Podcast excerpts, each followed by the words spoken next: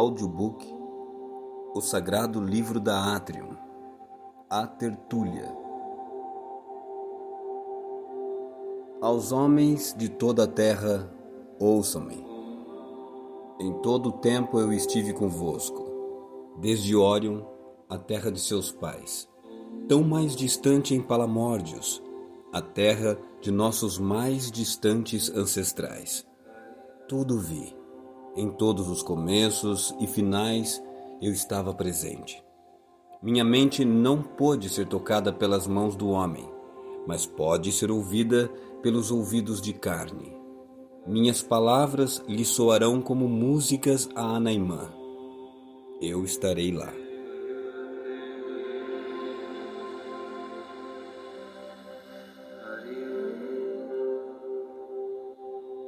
Não sou o primeiro eu sou o sétimo. Antes de mim vieram aqueles que prepararam a terra. Se eu não fizesse o meu trabalho, esses mundos seriam destruídos. Se originaria um grande caos e todos os seres se extinguiriam.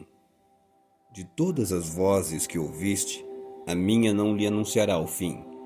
Mesmo que modestamente eu prospere em avisos e relute nas admoestações, Todavia é luz que trago, a sétima luz, brilho da primeira lança.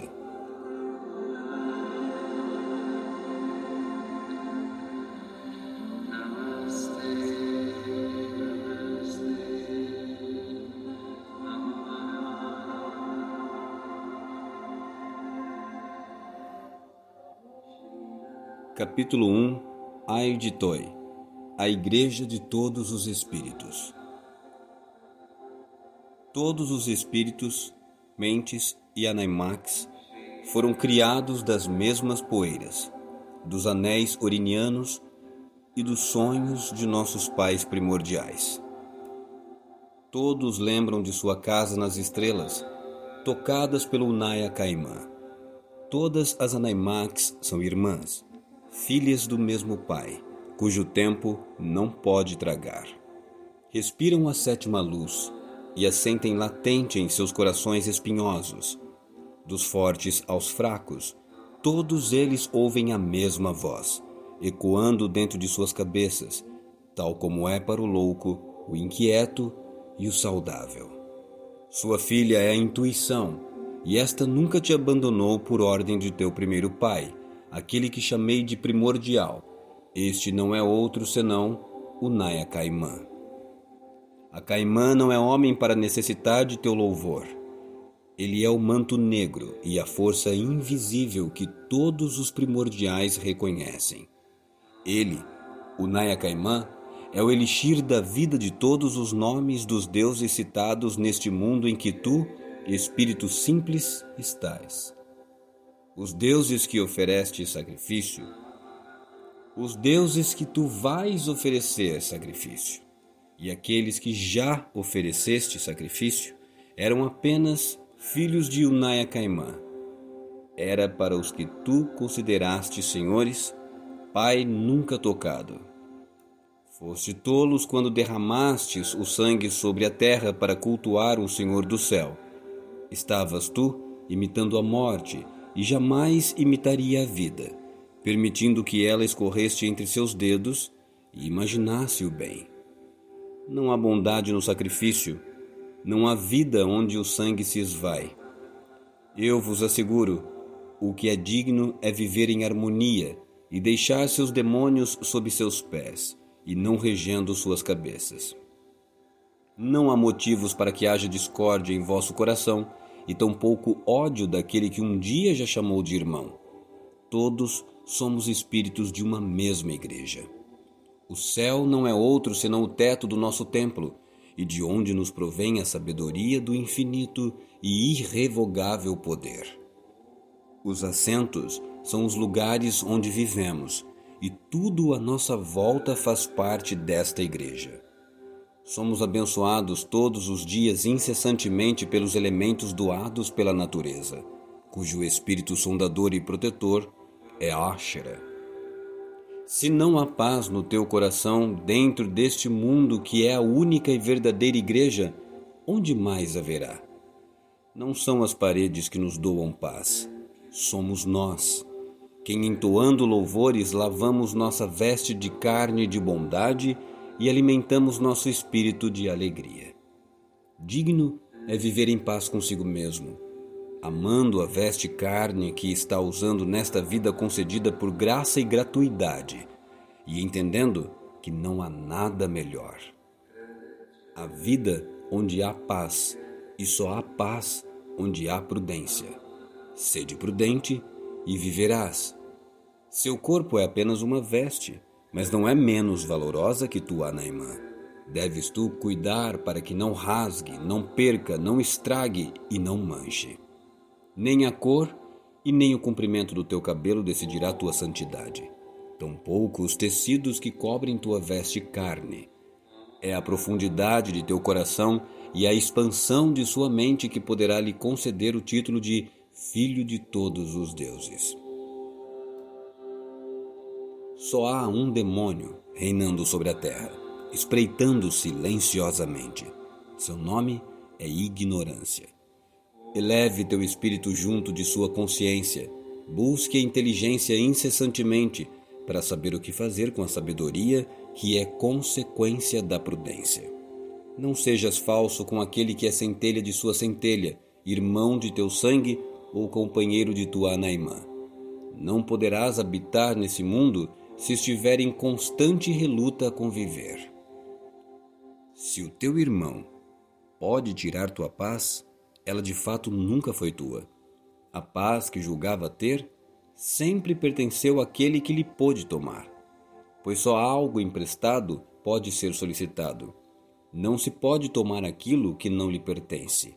Esta é a lei do universo. Nenhum homem também seria insano a entregar sua paz por bel prazer, pois a paz é o calor da vida, gerada pela prudência, e sem ela não haveria vida neste.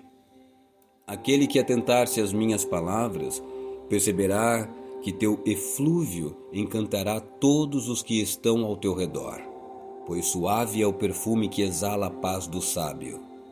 Tu chamaste o delírio dos deuses de entusiasmo. Eu chamo tua paz de alegria.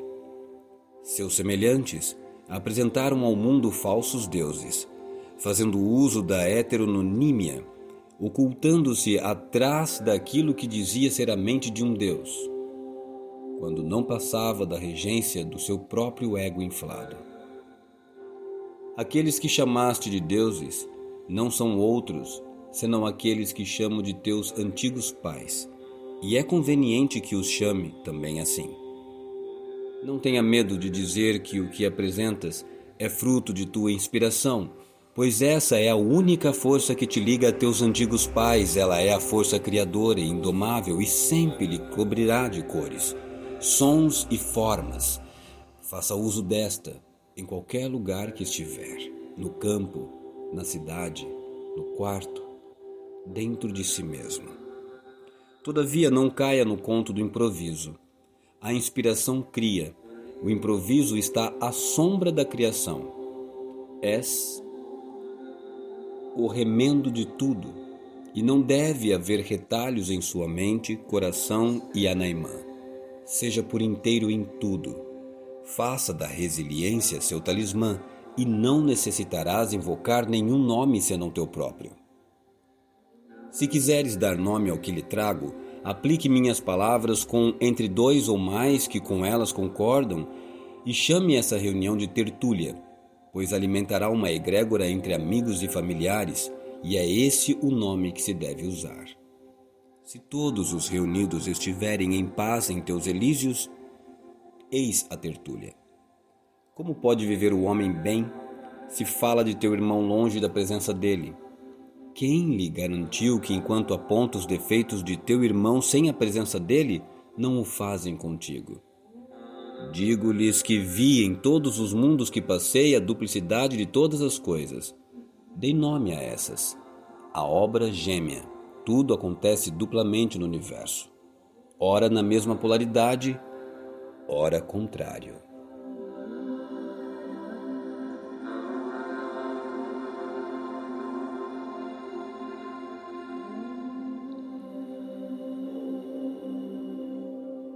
Entretanto, sem erro algum, vi em todos os mundos que as ações de seres como tu sempre terão obras gêmeas.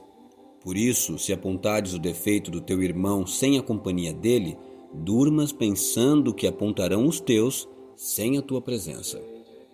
Expanda tua consciência em direção à totalidade de todas as coisas, sem negar as pequenas. Entretanto, não as enalteça perante esse grandioso universo. A maledicência é como a formiga morta, servirá para alguma coisa, mas não embelezará nada. Atente-se também aos meus conselhos vindouros e nunca esqueça daqueles que já tomou conhecimento. Estranho é o homem que vive nessa terra, igreja de todos os espíritos, e faz culto ao seu lirismo. Legítimo é o homem e a mulher magistral. Tens espírito mágico, és dono de si, independente de outros, mas os respeita para que sua companhia seja sempre benquista e seu nome afamado. Fostes depositados e melhorados para viver sobre a terra como moderadores dos menores e teus irmãos, animais e etéreos uns com os outros. Nada menos que isso, e pouco mais que isso será necessário. Cultue a parcimônia e negue a egolatria. A primeira é mãe da prudência, e a última, inferno desolador, único e verdadeiro. Tu és parte do erário dos céus, e ao mesmo tempo és o próprio céus e tudo detém.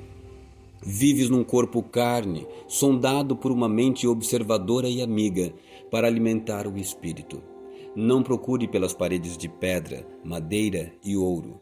Tu és o seu templo e tua mente é a átrium sagrada. Pois toda a terra é a igreja de todos os espíritos. Se teus semelhantes caírem em balbúrdia, afaste-se, mas não para sempre. De longe, lance-lhes teu sabor e aconselhe-os em minhas palavras. O contrário faz de ti insípido. Se a vida do outro te aborrece, és perdulário de tua energia.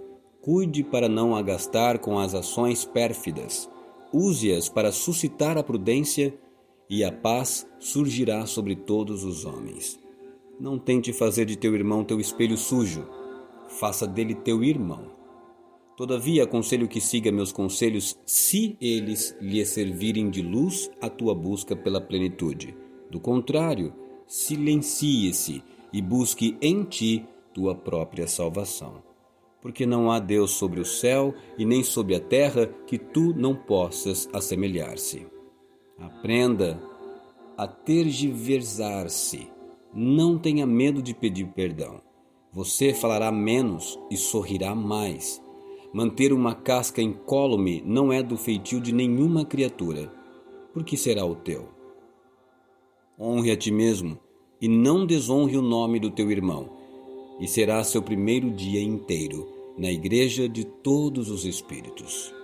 Se posso eu contar com a sombra de uma árvore, porque saberei que ela sempre estará ali, como posso então contar contigo?